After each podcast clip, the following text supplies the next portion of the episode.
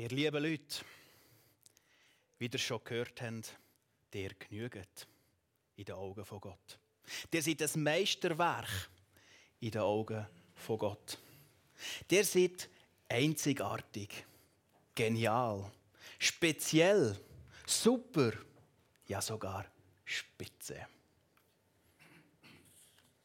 Woher führen uns die Gedanken, wenn wir immer so gute Worte über uns oder über unser Leben hören? Was macht das mit uns?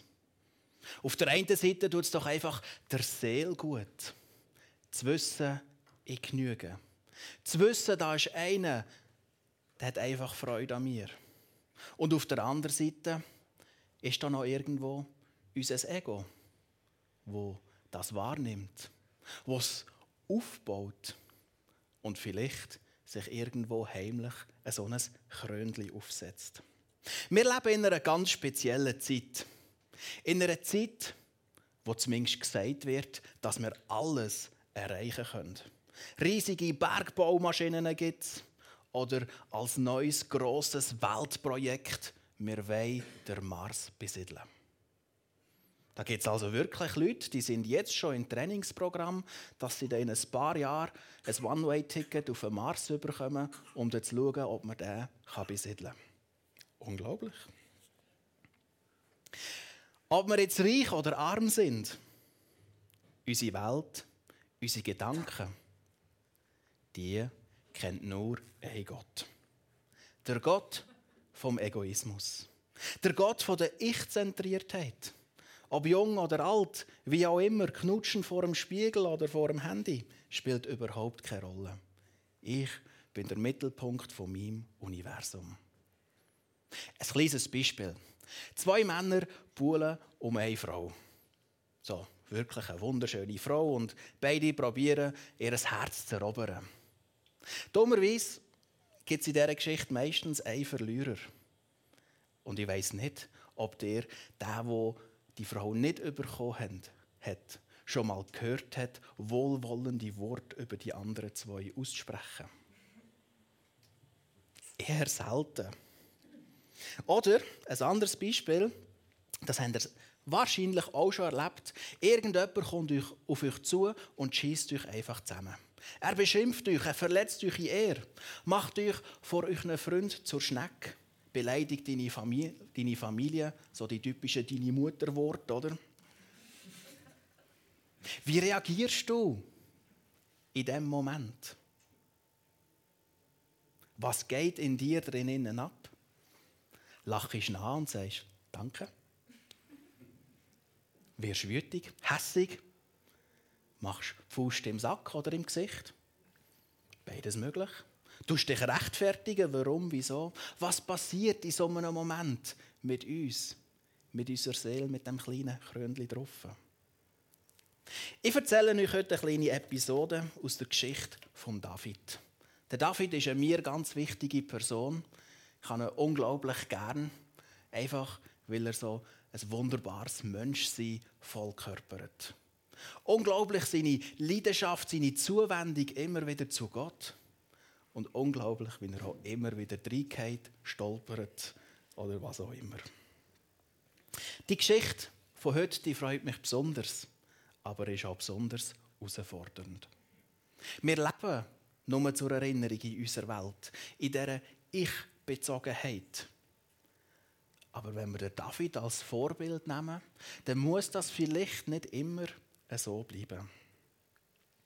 Geschichte für die, die gerne möchten nachlesen die finden wir im 2. Samuel, Kapitel 16, Vers 5 bis 11. Der David ist also schon viel ein Moment ein König. Hat also schon lange so eine Krone aufgesetzt bekommen. Und hat sein Amt auch gar nicht so schlecht ausgeführt. Jetzt aber kommt sein eigener Sohn, der Absalom, der probiert, seinen Platz strittig zu machen. Er hat das Volk auf seine Seite gezogen und hat sich selber als König über Israel ausrufen Er hat versucht, seinen eigenen Vater umzubringen. Und der David in Jerusalem sammelt so seine letzten guten Freunde, also es sind immer noch ein paar hundert oder ein paar tausend Krieger gewesen, und zieht mit denen von Jerusalem weg.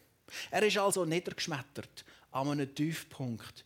Die eigene Familie, also die nächsten Leute, die man überhaupt haben kann, haben sich gegen ihn gewendet. Er flieht von seinem Sohn. Er flieht von dieser Armee, von dem scheinbar neuen König. Er ist tief in Bedrängnis. Bist auch du schon mal in so einer bedrängten Situation gewesen, wo du vielleicht in die Ecke gedrückt bist worden, nicht genau gewusst hast, wie du jetzt reagieren sollst? Der David ist unterwegs, Zuflucht in einer anderen Burg zu finden.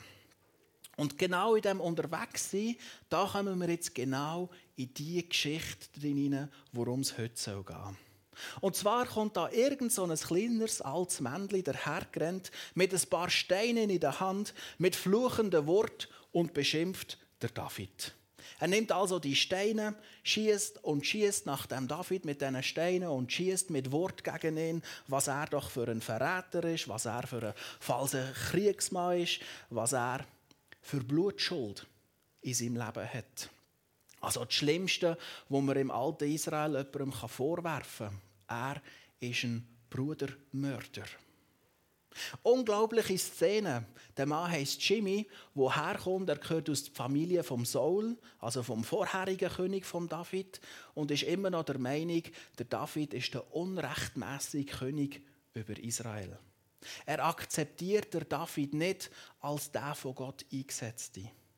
Und genau diese Szene hier, wo der David von seinem eigenen Sohn muss fliehen, die nützt er aus, um eben genau zu sagen, schau, hier ist Gottes Strafe, Gottes Gericht über dir, weil du nicht der richtige König über unserem Volk bist. Ich hoffe, ihr habt die Szene einigermaßen vor Augen. Der fluchende Steinenwerfer, wo ein ganzes Kriegsheer eigentlich beschimpft. Die Frage ist wieder an dich gerichtet. Was würdest du in diesem Moment tun? Ich meine, du bist immerhin noch einer der mächtigsten Leute vom ganzen Land. Du hast eine ganze Armee um dich herum und da ist einer, der mit so ein paar Steinchen auf dich wirft. Du bist König, du bist Herrscher, dir ist alle Macht gegeben, die du hast. Was würdest du tun? Auch als Freund von David kann ich mir gut vorstellen, wie du schon nur die Hand am Schwert hast oder irgendwo, wo du denkst, sag etwas, sag etwas, ich hau für dich um.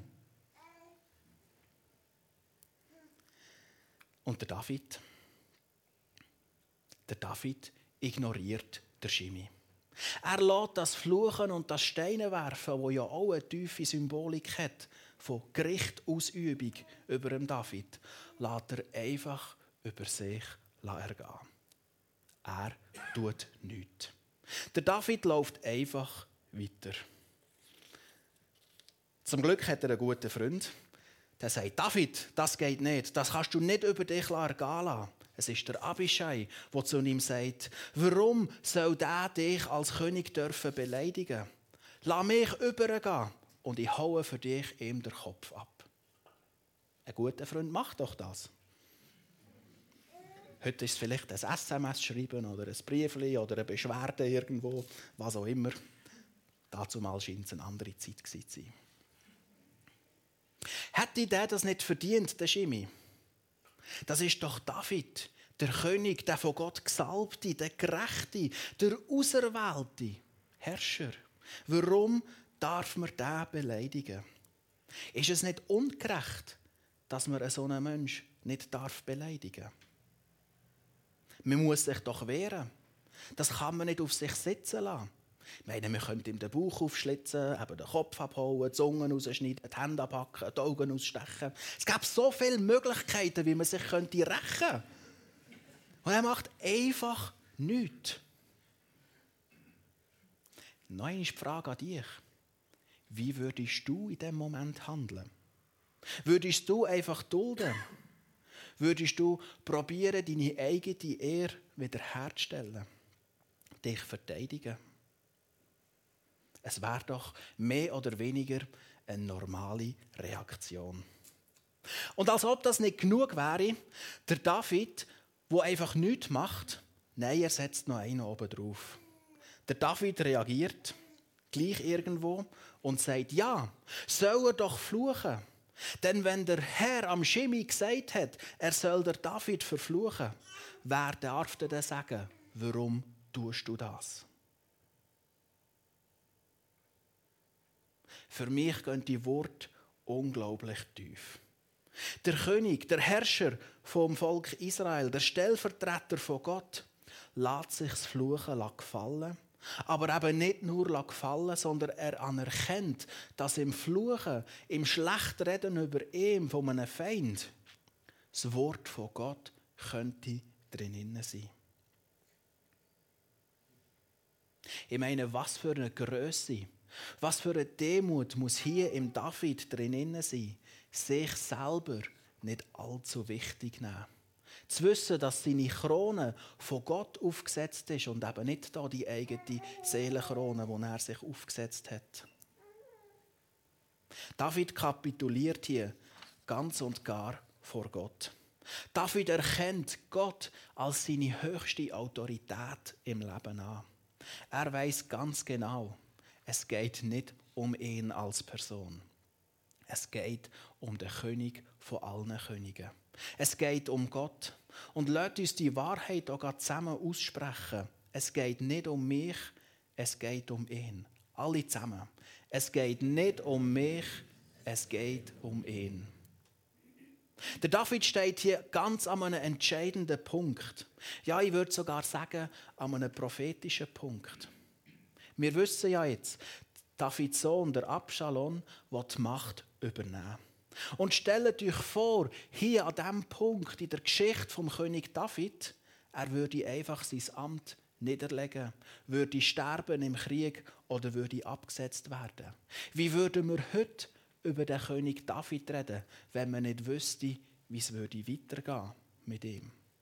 Und dennoch steht er an dem Punkt, wo er sich entscheiden muss, wer gibt ihm das Recht, König über Israel zu sein. Nimmt er sein Recht selber in die Hand, indessen, dass er seine Feinde einfach mundtot macht? Oder lässt er Gott ihn bestätigen, was dann erst Geschichte wird zeigen? Der fluchende Schimi ist also ein Sinnbild, vielleicht sogar eine Prüfung für David.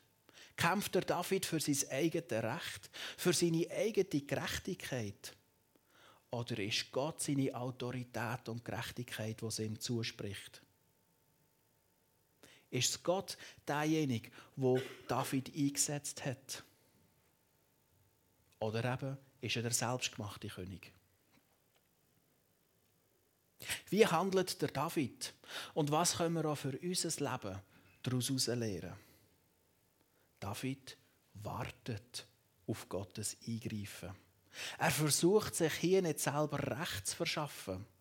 Vielleicht brodelt es in ihm, weil niedergeschmettert, vielleicht schlecht geschlafen hat er auch. Seine Nerven sind wahrscheinlich deutlich zusammengeschrumpft. Und doch wartet er und tut nicht einfach kopflos handeln. Gerechtigkeit vom David liegt in Gottes Hand. Es geht eben nicht um sein Willen, sondern um Gottes Willen.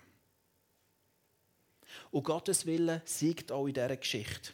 Er besiegt im Krieg das Heer vom Absalom, von seinem Sohn. Und auch der stirbt in dieser Schlacht. Und der David wäre nicht der David, wenn er dennoch nicht über seinen Sohn könnte trauern. Es nimmt ihn sehr stark mit, dass sein Sohn gestorben ist. Und doch hat Gott am David seine Würde zurückgegeben. Psalm 20 Verse 8 bis 10 verdeutlichen sehr gut, was das Warten, was das Ausharren auf Gottes Eingreifen könnte sein. Unsere Gegner verlassen sich auf Kampfwagen und Pferde. Wir aber preisen den Namen des Herrn, unseres Gottes. Unsere Feinde stürzen und fallen zu Boden. Wir aber stehen aufrecht als Sieger da. Herr, hilf uns. Er, der höchste König, wird uns erhöhen noch am selben Tag, an dem wir zu ihm rufen. Was für eine Zusage von Gott. Er kämpft für uns. Er ist unser Sieg. Er ist eben unsere Gerechtigkeit. und unsere Aufgabe, unser Aushalten, ist Gott zu loben, Gott zu verkündigen und das tiefe Vertrauen, er schaut von uns. In einem Märli würde man jetzt vielleicht abschließen und sie lebten glücklich bis ans Ende aller Tage oder wie auch immer oder der David ist glücklich bis am Ende von allen Tagen König gewesen. Aber die Geschichte geht irgendwo weiter. Nur weil der David hier eine Prüfung vielleicht einigermaßen bestanden hat, heisst es nicht, dass das Leben nicht neue Herausforderungen mit sich bringt. Weil irgendwann nach ein paar Wochen hat der David da wieder zurück müssen den gleichen Weg zurück nach Jerusalem. Und vielleicht erahnt er es schon. Er trifft natürlich wieder auf Schimi. Der hat das ja auch mit überkommen, dass der König David gewonnen hat, dass er wieder der alleinige König über dem ganzen Land ist. Für die, die gerne lesen 2. Samuel 19, 17 bis 24. Wo der David mit seinem ganzen Heer unterwegs ist, zurück nach Jerusalem, da kommt eben der Schimi ihm entgegengerannt. Diesmal nicht mit Steinen und Fluchen, sondern eher um Gnade winselnd vor ihm am Boden hergehend.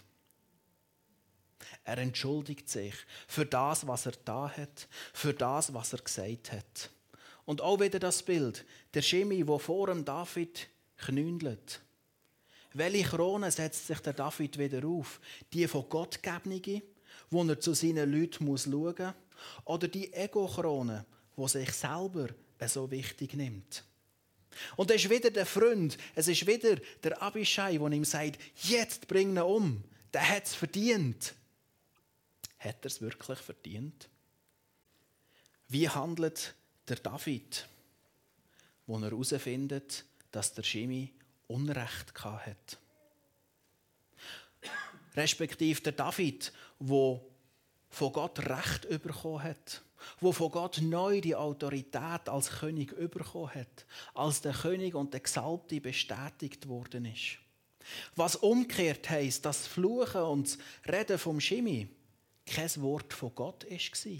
Er ist hier also ganz klar entlarvt als ein Lügner, Betrügner, als ein Feind vom König, ja vielleicht sogar als ein falscher Prophet, also als ein Feind von Gott weil sein Reden ist nicht wahr war. Wieder die Frage an dich, wie würdest du handeln? Wo würdest du jetzt hier das Recht verschaffen, dir? Der David ist einfach so ein spezieller Mensch, weil er an den ganz entscheidenden Punkt in seinem Leben eine Eigenschaft an sich hatte, die unglaublich ist. In solchen Momenten da hat er einfach Gottes Blick, Gottes Gefühl über den Menschen gespürt.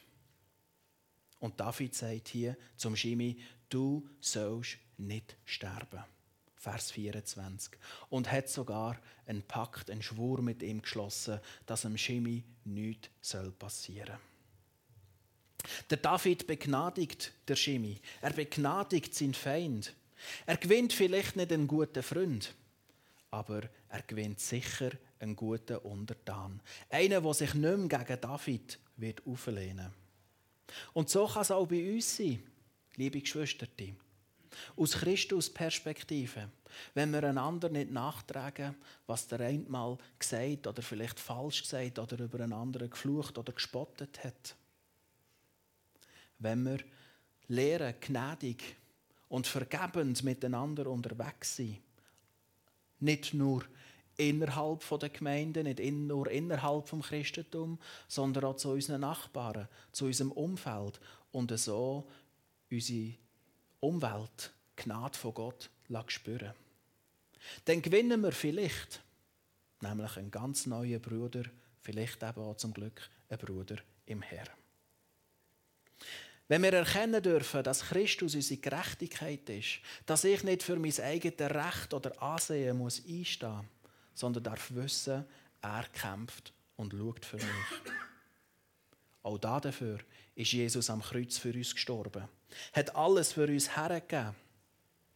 Und wir müssen nicht nach unserer eigenen Gerechtigkeit suchen. Der Paulus schreibt im 2. Korintherbrief, Kapitel 12, Vers 9. Also eigentlich ist es Gottes Wort über den Paulus, wo ziemlich krank und am Ende ist. Lass dir an meiner Gnade genügen.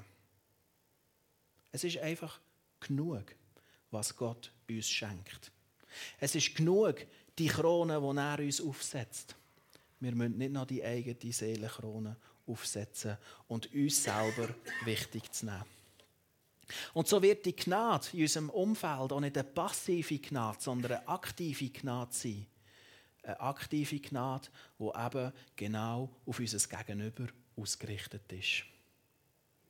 Ich weiß, wir leben in einer Zeit, wo das unglaublich schwierig ist, wo uns eben unglaublich viel eingeredet wird, wie wichtig dass wir sind, wie wichtig dass unsere Arbeit ist, wie viele Fotos dass man von einem machen muss. Ich meine, es gibt ja Berufe, Influencer, die nichts anderes machen, als umzureisen und ein Foto von einer wunderschönen Landschaft stellen. Ich will doch nicht den Menschen sehen, ich will doch wenn dann die Landschaft sehen. Aber das nimmt einem so unglaublich wichtig. Und dann streiten sie auch in den Zeitungen, wenn sie jetzt von einem Hotel rausgefallen worden sind oder gleich eine Übernachtung zahlen müssen. Ähm, sie wären doch dort gewesen, oder? Wir sind doch so wichtig. Sind wir denn wirklich so wichtig? Oder dürfen wir in uns innen tief verankern, es geht nicht um mich, aber es geht um Christus, um seine Botschaft, um seine Gerechtigkeit, um sein Königreich, um seine Liebe über seine Gnade, die er über dieser Welt hat. Die Jünger von Jesus, die haben Jesus eine einzige Frage gestellt, respektive haben ihn um eine einzige Sache gebeten. Und zwar haben sie gesagt, Jesus, lehr uns beten. Irgendwo haben sie gemerkt, in dem Gebet von Jesus, da liegt Kraft drin. Und Jesus lehrt sie beten in unserem allem wohlbekannten Unser Vatergebet. Unser Vater im Himmel, geheiligt wird dein Name, wo genau aufzeigt, Jesus richtet unseren Blick von uns weg auf Gott her, auf seinen wunderbaren Namen, auf seinen wunderbaren Ausspruch über seinen wunderbaren Blick über uns Menschen. Es geht um ihn, um seinen Namen, wo gross soll werden. Dein Reich kommt, dein Wille geschieht, wie im Himmel, so auf Erde. Er ist der Herrscher im Himmel und hier auf der Erde. Er ist der wahre König und sein Wille soll hier auch durch unser Leben durch geschehen. Und das können wir aussprechen, weil wir wissen, in dieser Beziehung zu Gott, da genügen wir, egal wer und wie wir sind. Wir haben einen barmherzigen und gnädigen Gott. Er erklärt uns für gerecht, eben der liebende Vater im Himmel.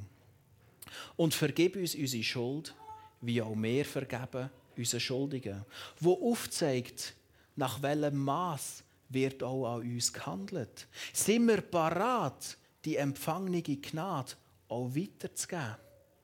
Oder wenn wir sie einfach für uns behalten, für unser schönes Krönchen? Oder wissen wir eben, es geht um Gottes Krone, wo es ums Volk, um die Leute soll gehen. Und dann der Schluss, wo noch viele Müde mit haben, und führ uns nicht in Versuchung, sondern erlöse uns vom Bösen. Es geht nicht darum, dass Gott uns versuchen möchte, sondern es geht vielmehr um das Einverständnis oder das Eingeständnis, dass wir versuchbar sind.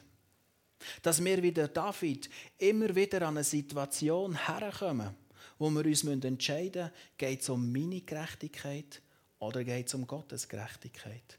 Wo wir immer wieder entscheiden müssen, bin ich gnädig und barmherzig mit meinem Umfeld oder bin ich es nicht?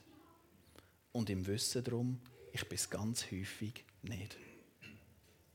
So bin ich auch immer wieder auf Gottes Gerechtigkeit, auf Gottes Gnade, auf Gottes Vergebung in meinem Leben angewiesen. Bergpredigt. Ich aber sage euch, liebt eure Feinde und betet für die, die euch verfolgen, damit ihr Söhne eures Vaters im Himmel seid. Christus, meine Gerechtigkeit, es geht eben um ihn und wie ich möchte lernen, durch seine Brille durch auf die Welt zu schauen. Amen.